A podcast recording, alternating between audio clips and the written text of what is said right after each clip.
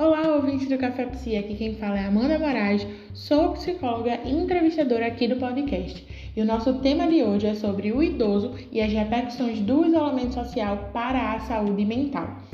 E para deixar esse papo ainda mais legal, eu convidei a também psicóloga Jéssica Souza. Então, se você gosta desse tema e quer saber mais sobre, pega o café e vem com a gente.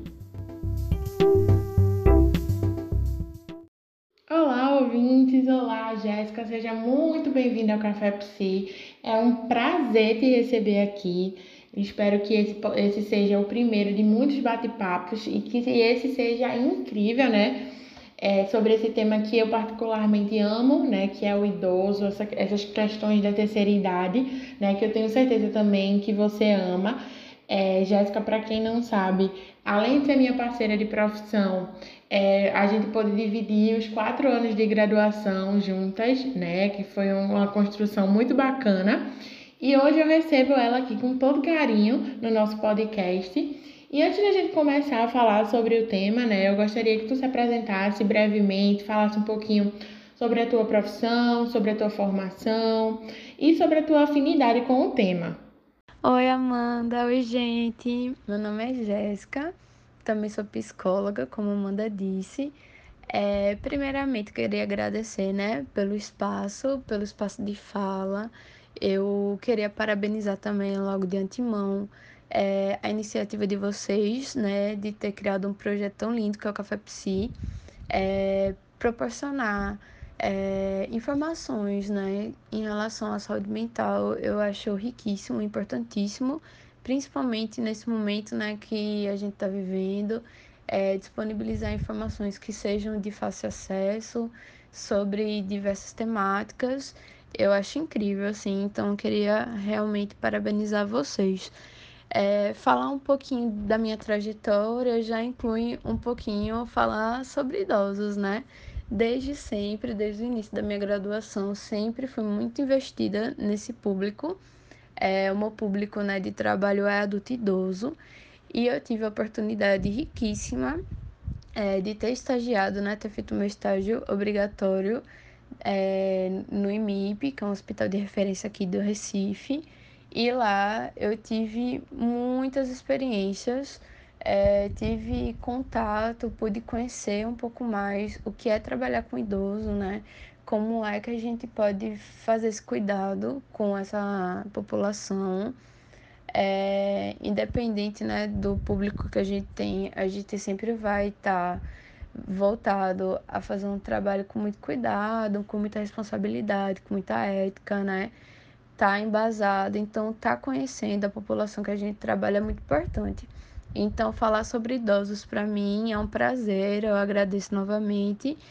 E, de novo, ressaltar o como é importante a gente trazer essa temática agora, né, nesse momento de pandemia, vendo que já é uma população de risco, né? A gente já entende os idosos agora como uma população mais vulnerável frente ao Covid, né?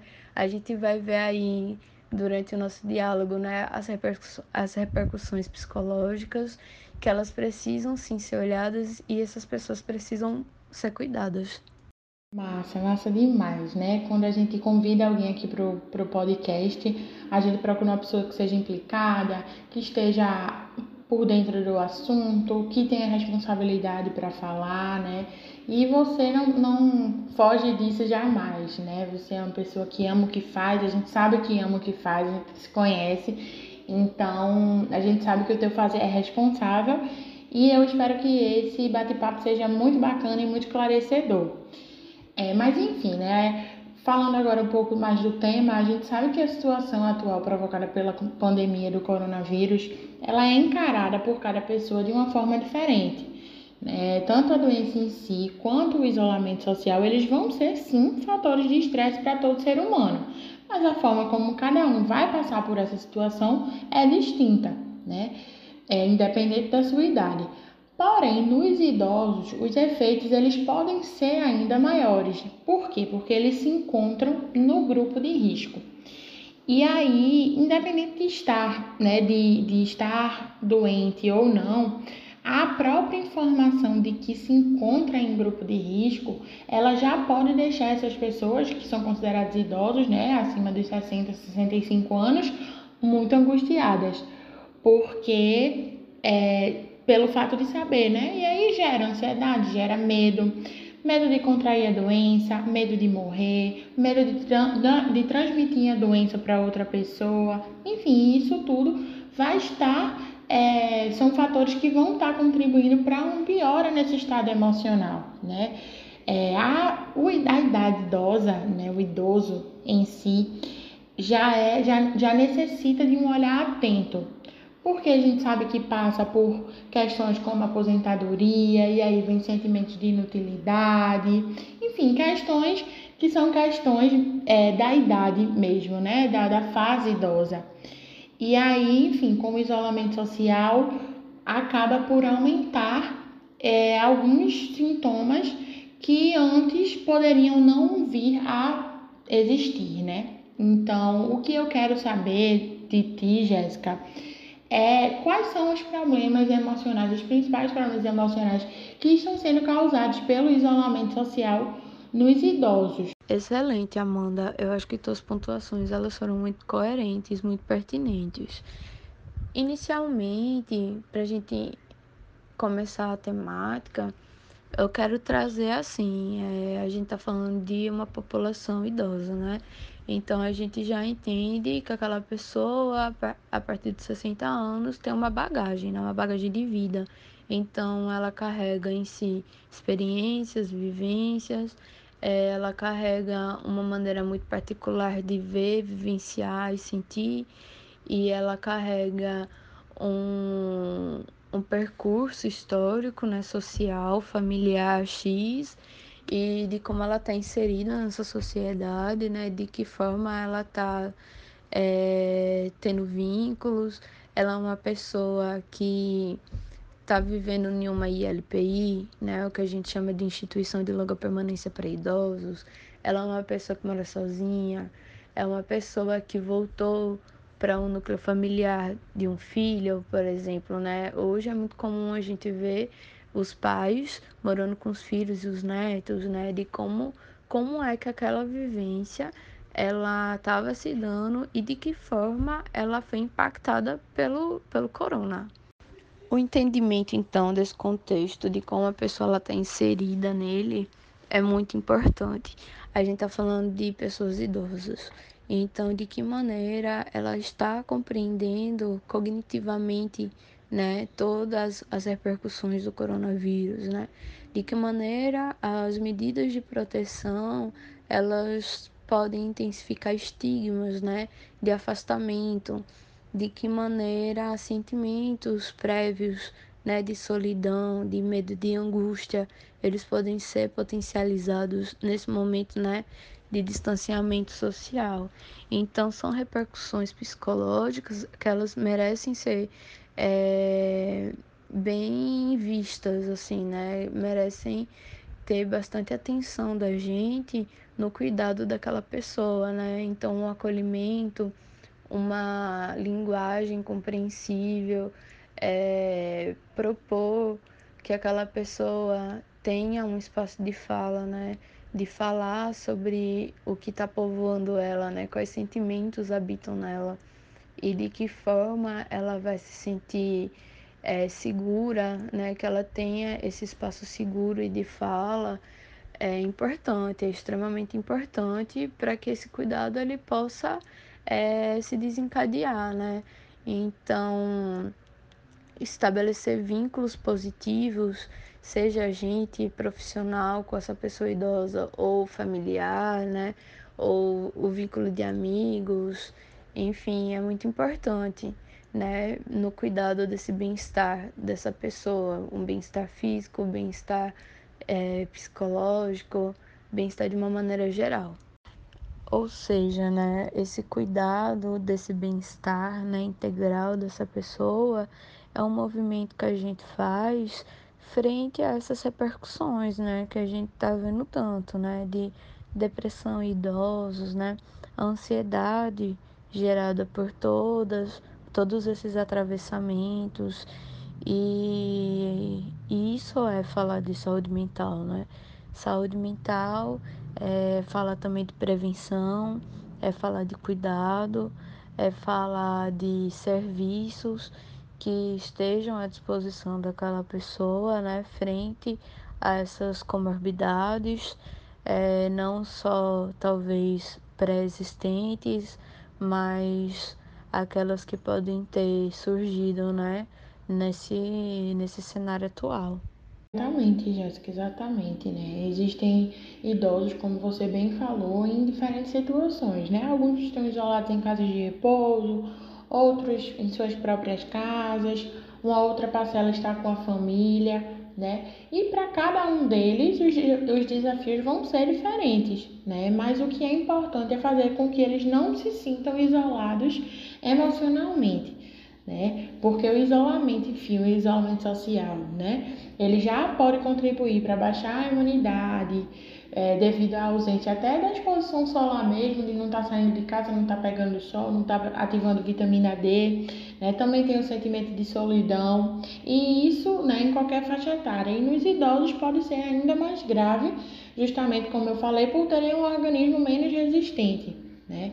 A gente sabe que a terceira idade é uma fase muito importante da vida, né? Quando se encerra a trajetória profissional, aí os filhos casam e saem de casa e acaba que a pessoa idosa ela perde, né? Passa por muitas perdas, por muitos lutos, né? Porque essa questão de se encerrar a trajetória profissional, querendo ou não, pode trazer alguns tipos de sentimentos, de angústias, né? É, sentimento de inutilidade, enfim, os filhos vão casar, então vai ficar o idoso só em casa, ou se ainda tiver casado ou casada, vai estar com seu companheiro, mas assim, não vai ter mais a casa cheia, então, querendo ou não, isso pode também trazer uma perda de vitalidade, enfim, consequências que são tidas como normais, né, entre aspas, é, nessa fase. Né? E aí é também muito comum perder-se muitos amigos e entes queridos.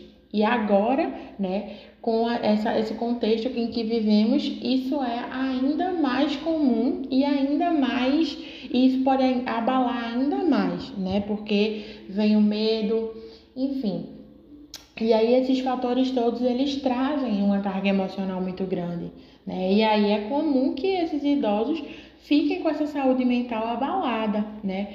E aí o que me faz pensar, porque é outro ponto que, que tu trouxe, que é sobre a saúde ser algo integral e holístico, né? Ou seja, ela vai englobar o físico, o mental, o espiritual, enfim, né? É importante que a gente se diga que é, não existe uma saúde melhor que a outra, né? Saúde não é saúde mental separada de saúde física, não, saúde é saúde. E o momento nos pede para olhar para a nossa saúde.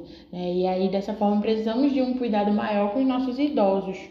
Outro ponto também que é importante falar, né, que o isolamento não é, não é e nem deve significar um isolamento emocional, né? Não é para deixar aquele idoso sozinho em casa porque eu preciso proteger e ele vai ter que ficar só e eu não vou ter mais contato com ele. Não é, porque isso aí pode estar agravando ainda mais a situação, né? Porque como a gente, como a gente falou, né, a saúde ela é uma só. Então a saúde ela faz parte da ela tem a parte emocional e tem a parte física. Ele pode estar bem fisicamente e emocionalmente não. E isso também pode trazer consequências como baixar a imunidade, né? E aí, dessa forma, está propício também a contrair o corona. Então, a gente precisa pensar a saúde como algo integral, né? Holístico. E aí, enfim, eles podem continuar em casa, devem continuar em casa, é, mas eles precisam receber, independente se estão é, se moram com a família ou se estão em casas de repouso, mas eles precisam receber o contato humano, que pode ser através de telefonema, videochamada, desenho dos netos, enfim, mas eles precisam se sentir acolhidos, amados, assistidos. Então, Jéssica, se tu puder, comenta um pouco sobre quais as atitudes que os familiares devem tomar frente a esse idoso durante a pandemia, né?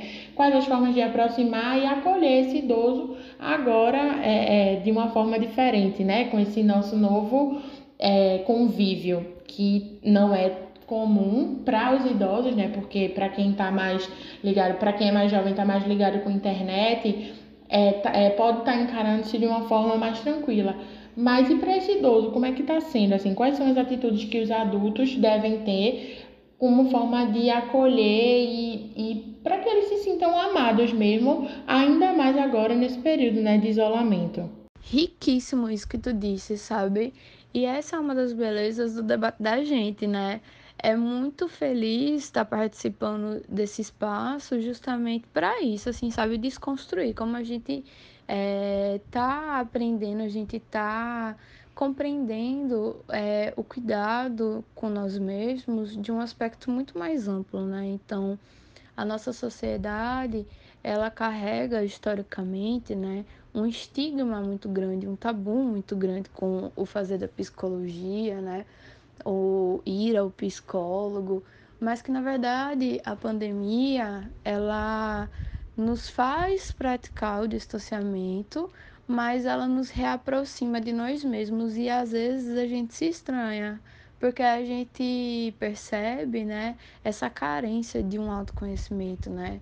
Então, um, um aspecto importantíssimo, né, que a gente está aprendendo nesse momento é justamente esse olhar integral, né, esse olhar de uma saúde que ela passa, perpassa por diversos fatores, né, e esse cuidado que está sendo é, dado ao sujeito, ele está vindo de diversos ângulos. Então, hoje um paciente pós-Covid precisa de um fisioterapeuta, de um teólogo, vai passar por um médico, por um enfermeiro, né? A gente vê aí, pelo contágio ou não, um abalo, né? um impacto no nosso, no nosso, no nosso modo de viver, nosso modo de se relacionar, né? E isso faz com que a gente veja aspectos da gente emocionais que talvez a gente não, não estivesse disponíveis, assim, né, de certa forma, para olhar em decorrência desses tabus, né, que ainda existe, mas que a gente está vendo que a nossa saúde ela, é, ela é além do corpo, né. Então, quando a gente vai falar desse cuidado com esse idoso, né, especificamente, a gente vai estar tá falando de um cuidado que ele é muito profissional, ele vai englobar diversas áreas, pois vai olhar aquele sujeito por diversos ângulos. E para além, né, desse cuidado que a gente diz mais profissional, né, a gente quanto psicólogo, ou oferecimento de um serviço psicológico, um médico, um fisioterapeuta, a gente pode estar falando também de um cuidado que ele vai acontecer no nosso ciclo, né, no nosso ciclo de amizade, no nosso ciclo familiar, no nosso ciclo social e que isso vai englobar a pessoa idosa, né? Os idosos que estão à nossa volta. É um, algo muito importante é sempre de se disponibilizar aquela pessoa a manter conexões. Um, muito do que está sendo falado, né, é, de cursos de vivência e tal, é manter aquele idoso em um, em um fazer que, mesmo que não seja daquela maneira que ele estava acostumado, mas que ele consiga ressignificar. A gente está trabalhando com uma ressignificação que ela não é fácil. Então, o fazer, mesmo que seja de outro jeito, ele, de uma outra maneira, mantém aquela pessoa em uma atividade, né? E a gente vai pensar muito nessa maneira de estimular de uma atividade também de vários ângulos, né? A gente vai falar de manter aquele idoso estimulado socialmente, né? De uma maneira familiar, de que forma que a família ela pode estar tá fazendo essas trocas, mesmo que elas não sejam físicas. A gente tem aí vários dispositivos, a gente tem as telas, né? A gente tem vídeo, a gente tem telefone, a gente pode fazer cartas, né? de que forma aquela família ela vai se disponibilizar, né, e de que forma confortável para esses membros. É, a gente pode estar tá falando também de uma atividade intelectual, é, tentar reprogramar aquela rotina que foi quebrada, o estabelecimento de uma rotina, a gente fala muito disso, né? Ah, é importante a gente estabelecer uma rotina nesse momento, para o idoso ele não é diferente. Então, o exercício físico ele é importante. E quando a gente fala de exercício físico, a gente não está pedindo para eles correrem maratona, a gente está falando de alongamento. A gente vai pensar essas, essas estratégias sempre dentro daquilo que é possível. E, de novo, né? Dentro das possibilidades, dentro da subjetividade de cada um. Outra coisa muito importante é que também diz respeito ao nosso cuidado com a pessoa idosa é acolhimento. A gente precisa acolher ele de uma maneira também muito particular. Então, a gente está disponível a prestar um tipo de cuidado, a gente estar disponível para realizar a feira e tal é essencial, mas a gente também tem que ter simplicidade no cuidado. Eu acho a simplicidade, na verdade, ao contrário do que a palavra diz, ela é muito rica, ela é muito complexa.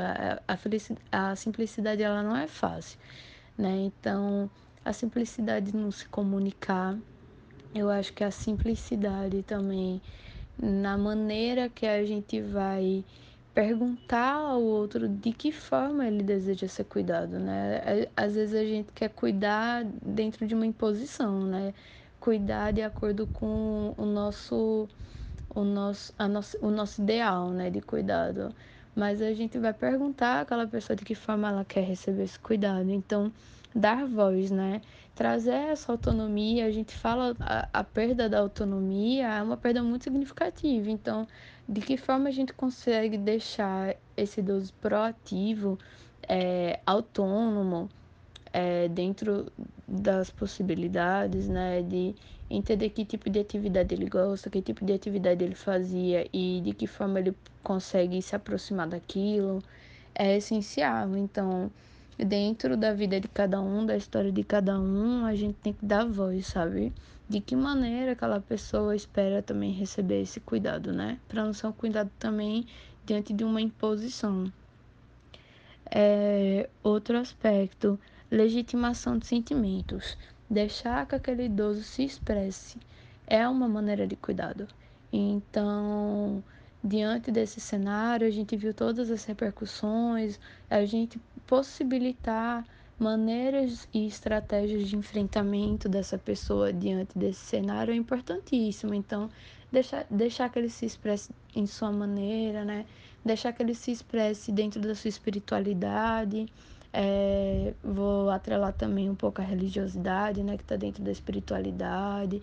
É, fornecer possibilidade da elaboração, fornecer a possibilidade de realizar os ritos que, que ele preza, é importantíssimo. Como eu disse anteriormente, é nessa simplicidade que o cuidado ele é feito com afeto, né? É nessa simplicidade no dar voz, é na simplicidade do ouvir, é na simplicidade de se disponibilizar, é na simplicidade de manter as conexões, né, de lembrar, manter ele nas interações. As interações intergeracionais, elas são importantíssimas e de que forma esse idoso ele pode trocar conhecimento também com os demais membros daquela família, né? De que forma essas gerações elas vão se conversar. Então, é, o, o que a gente pode ensinar né, a eles de dispositivo para se fazer próximo. E isso faz com que a gente também se faça próximo a eles. Então, tratar essa pessoa no máximo de humanização, sabe? Esse é um, um cuidado essencial para quem está ao redor daquele idoso. Esse cuidado pela proximidade, ele é importantíssimo, ele vai trazer àquele idoso essa ideia de pertencimento, né? De pertença àquela família, de pertença àquelas relações, né? e vai fazer com que ele se sinta valorizado. Então, o cuidado, ele pode tomar várias formas, né? Como eu disse, ele está dentro dessa simplicidade, né? De se fazer presente, de ser um cuidado humanizado, de ser um, um cuidado de dar autonomia, né? De dar voz. Outra coisa importante, meio à pandemia, dar voz à expressão de desejos, à expressão de saudades, né, acolhimento. às vezes a gente não tem o que fazer, né? Em um momento de crise que talvez esse idoso, esse idoso possa passar, né? A gente vai passar por muitas crises durante esse cenário. Então, a gente não tá lá para tentar alegrar ele o tempo todo, né? A gente tá lá para legitimar aquele sofrimento que ele tá vivenciando pelo afastamento de alguém, pela perda de alguém, pela perda de algo que era valioso para ele, de um objeto, de uma rotina, de um cenário, de um parque, né? É, e tudo isso, ele se sente valorizado, ele sente que aquilo que ele sente é legítimo, ele vai se sentir ouvido, ele vai se sentir como pertencente daquele lugar. É importantíssimo, né, para a preservação, manutenção e cuidado da saúde mental daquela pessoa.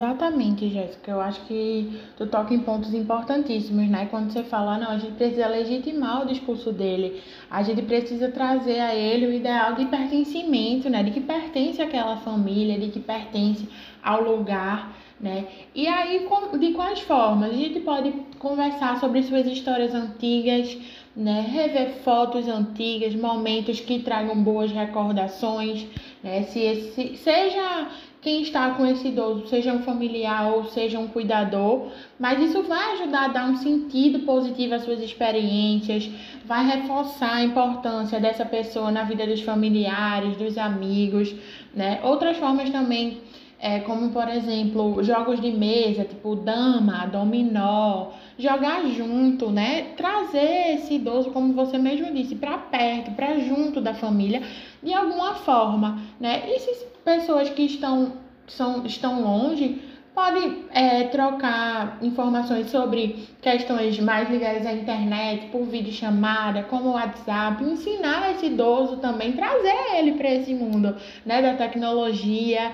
É, se não for o caso, mas combinar de ver um filme junto ó, oh, se for um neto, uma filha, assiste da sua casa, eu assisto da minha, e aí quando terminar o filme a gente faz uma ligação e fala sobre esse filme, o que é que achou, o que é que gostou, o que não gostou, né? Essa atividade ela vai ajudar a relaxar, a estreitar os laços, mesmo que de uma outra maneira, né? A gente escuta muito por aí as pessoas falarem num novo normal. E é isso, é, é se adaptar e readaptar, né? Fazer com que os laços, aquilo que é os nossos valores, que são aquilo que são que é primordial na nossa vida, né? Aquilo que é mais importante, não se perca, mas que ele seja feita de uma outra forma, né? Reuniões de família, que seja por vídeo chamada, aniversários, mas que haja a presença, por mais que não física, por mais que não próxima real, mas que esteja próxima no coração, de sentimento, né? Porque eu acho que isso é importante e é necessário, né? Principalmente nesse momento agora. A gente precisa também deixar muito claro, né? Porque a gente escuta muito em discurso de familiares, né? De, de pessoas que são cuidadores, de que o idoso ele não entende no momento e chora e sente falta, o que é totalmente normal, comum, né? Mas é importante que a gente reforce que o isolamento ele é necessário, mas que é uma fase passageira, que eles logo poderão sair de casa, encontrar os amigos, os familiares, né? Que a gente está passando por esse momento e é um momento de cuidado, cuidado de si, cuidado com os outros também, não é? Não é só eles que vão ficar em casa, né? A gente também tá se resguardando, a gente tá evitando de sair por um bem maior, né, por um bem comum. Então é importante que a gente passe essa mensagem para os idosos para que eles se sintam mais seguros e acolhidos, né? É, outro ponto que tu falou sobre a maratona, né? A gente não está é, pedindo para eles correrem uma maratona, é exatamente não é para eles correrem uma maratona, mas é para incentivar a cuidar do corpo, fazer atividades que gostam ou que gostavam de fazer antes, como dançar, cozinhar, ler, ouvir música, né?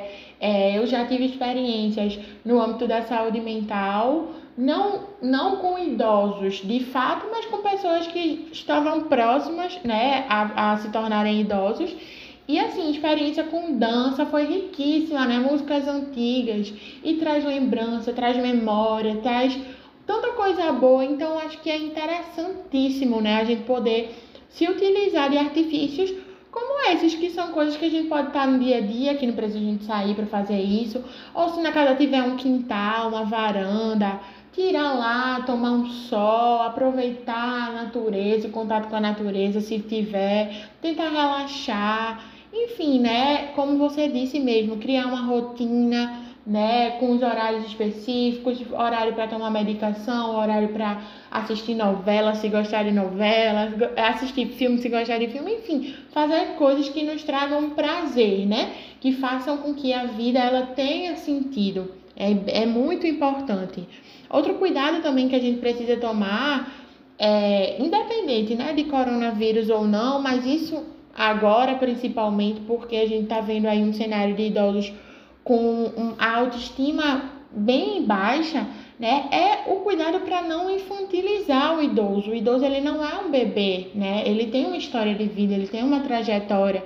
Então tem esse cuidado para não infantilizar porque vai reforçar ainda mais a ideia de que ele é inútil ou é alguém que é frágil. E não é disso, né? Apesar de eles estarem mais vulneráveis, mas eles não devem ser tratados dessa forma.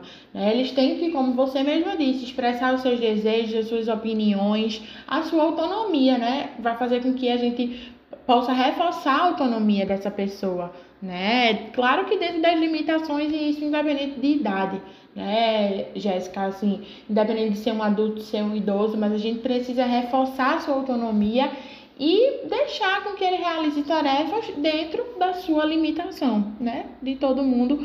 Isso é super comum, isso é super normal e saudável, né? Que a gente faça nossas coisas dentro daquele do nosso limite, daquilo que a gente consegue fazer. Isso, Amanda. E aí a gente tá falando do cuidado, né? Que a gente é, pode oferecer a essa pessoa idosa. E aí a gente também precisa problematizar que com o início da pandemia, é, a violência contra o idoso ele aumentou, né? As violências elas aumentaram, então é, tá atento e principalmente porque essas violências elas tendem a acontecerem por, por pessoas próximas, né? Geralmente é um cuidador e aí a gente tem que estar tá atento para que aquele sujeito ele esteja um bem um bem-estar, né? Então, tá atento a qualquer tipo de violação que esse idoso possa é, sofrer, né? A gente tem números que estão mostrando que a principal violência contra o idoso é a da negligência, né? Às vezes a gente negligencia negligência. é um termo muito que eu acho muito contraditório, porém ele é muito real, assim. Como o não se importar e o não realizar as atividades necessárias para aquela pessoa também é um tipo de violência, né? Um idoso que precisa de uma medicação, um idoso que precisa de um cuidado específico e ele não receber, né? Viola ele. É, a segunda violência é a psicológica, a gente bate muito nessa tecla, que também é muito sutil, mas que tem um impacto muito forte, né? A terceira é a patrimonial e a quarta é a física, né? Existem diversas, mas essas quatro são as que mais aparecem, que infelizmente estão crescendo com a pandemia. Aí, dito isso, né, eu acho que a gente precisa se colocar e precisa estar atento, né? É, principalmente a gente vai fazer um atendimento, a gente tá atento se aquela pessoa está passando por algum tipo de violação, algum familiar também esteja atento, que não é o familiar, não é o cuidador principal, mas percebe que tem alguma coisa ali naquela relação. É importante a gente assegurar que aquele idoso ele não vai ser violado, né? De nenhuma maneira. Então a gente tem um disque 100 que é o disque que a gente faz para denúncia de violação contra os idosos, né? Eu acho isso bem importante, inclusive trazer aqui, né? A gente tem vários discos importantes. Então, o Disque 100 é um deles e denuncie caso é, se perceba algum tipo de violência contra um idoso. Isso, é perfeita a tua colocação, né? Falar sobre a violência no idoso é de fato importante, né? Necessário e aí, pensando sobre essas questões, né, me veio muito a questão do suicídio entre idosos, né, o que é bem comum, infelizmente. E assim, estamos em setembro, né, que é o mês dedicado à prevenção do suicídio. E se falar sobre suicídio já é um tabu, né? Algo que não deveria ser, mas é, infelizmente, é um tabu falar sobre suicídio. E o suicídio é, entre idosos é, é como se soasse paradoxal para as outras pessoas, né? Porque é como se, ah, já passou por muita coisa na vida e tentou se matar, tá tentando se matar ou se matou, né? Então é um tabu, digamos que ainda maior mas as maiores taxas é, de tentativas de suicídios e do, dos atos consumados né, do suicídio estão nas faixas etárias mais avançadas, né? Inclusive no Brasil, né? E com a, a pandemia, né, o isolamento social, essa taxa vem aumentando. Então, eu queria saber de tu, assim, o que é que tu leu, o que é que tu percebeu, o que é que tu percebe, como é que tu enxerga, né? Essa questão do suicídio entre idosos e esse aumento do índice, né, porque de modo geral o suicídio ele aumentou, inclusive tem um episódio aqui do Café Psi que fala sobre isso, é, que foi, é, inclusive um episódio que eu tive o prazer de entrevistar uma outra psicóloga, né, que a gente falou sobre o aumento do índice de suicídio devido ao isolamento social, mas agora com um enfoque mais nos idosos, né, o que é que tu pode trazer pra gente? Sim, com certeza. É, quando tu me convidou para fazer o podcast, é, eu vim com a intenção também de tocar nessa questão do Setembro Amarelo, eu acho importantíssimo. E salientar que o Setembro Amarelo, né, por mais que ele seja comemorado nesse mês, ele é o ano todo. E a gente tá atento também como o número de suicídio por idoso é muito alto, né? E a gente não vê, parece que é uma uma indicação, um índice que as pessoas não estão vendo ainda. Mas é muito. E a gente precisa cuidar. Então, como é que tá a saúde mental dessas pessoas, né? E é muito importante a gente falar isso para a gente ter essa quebra realmente, né? De, de tabu, essa quebra desse estigma de não se falar sobre algumas temáticas. O suicídio é uma delas. E é importantíssimo né, que a gente ofereça é, enquanto profissional ou familiar ou alguém que está ali disponível para estar tá atento e indicar essa pessoa, né, aos serviços que podem trazer benefícios a ela, né? O suicídio ele é, ele pode ser evitado, então falar sobre ele é uma forma de prevenção, né? A gente se educar, se informar e estar tá atento eu acho que a gente está precisando desenvolver muito um olhar em relação ao outro, né? E o sofrimento pelo idoso, assim como eu falei anteriormente em relação à violência, é, são taxas que são sofrimentos, né, que falam de sofrimento, que ainda assim não tem a visibilidade que precisa, né? Então, a gente treinar esse olhar em relação ao outro e estar tá atento, simpático e buscar estar tá disponível e se informar e saber direcionar, fazer o, direcionamento correto, né? É, é essencial, a gente salva vidas, né, na prevenção e no diálogo, né, tá aberto a discussões. E eu acho isso importantíssimo, né? Então, Setembro Amarelo é uma temática que também está atrelada a, ao cuidado com a saúde mental de idosos, né? E agora na pandemia, que não poderia deixar de ser também, né? Não só na pandemia, mas que a gente fale, que a gente fale mais sobre e que a gente estenda para todos os meses do ano. Exatamente, exatamente, né? A gente precisa falar, precisamos falar sobre suicídio, precisamos falar sobre a violência contra idosos, precisamos falar sobre essa faixa etária, né? Precisamos falar sobre a pandemia, as coisas estão acontecendo e esse tema é um tema que é urgente, né? Que a gente precisa falar sobre isso, a gente precisa se inteirar disso. E de antemão, eu só queria te agradecer, né, por ter topado esse convite, de dizer que esse nosso bate-papo foi incrível, foi muito bacana. Espero que esse seja o primeiro de muitos, tá bom? E o Café Psi está de portas abertas para te receber aqui. Eu gostaria de agradecer a vocês ao convite. É, foi muito legal, eu acho que o papo foi muito leve, né? É, deu pra gente refletir sobre questões. É um tema importantíssimo, né? Falar de saúde mental, trazer a temática do idoso, né, da pessoa idosa, É, e pensar, né? A gente tá aqui elaborando algumas coisas, pensar em como esse cuidado ele pode ser oferecido, né? Se colocar também a gente enquanto profissional, mas a gente enquanto pessoa também, né? E é importantíssimo e eu só tenho a agradecer, realmente, viu? Obrigada.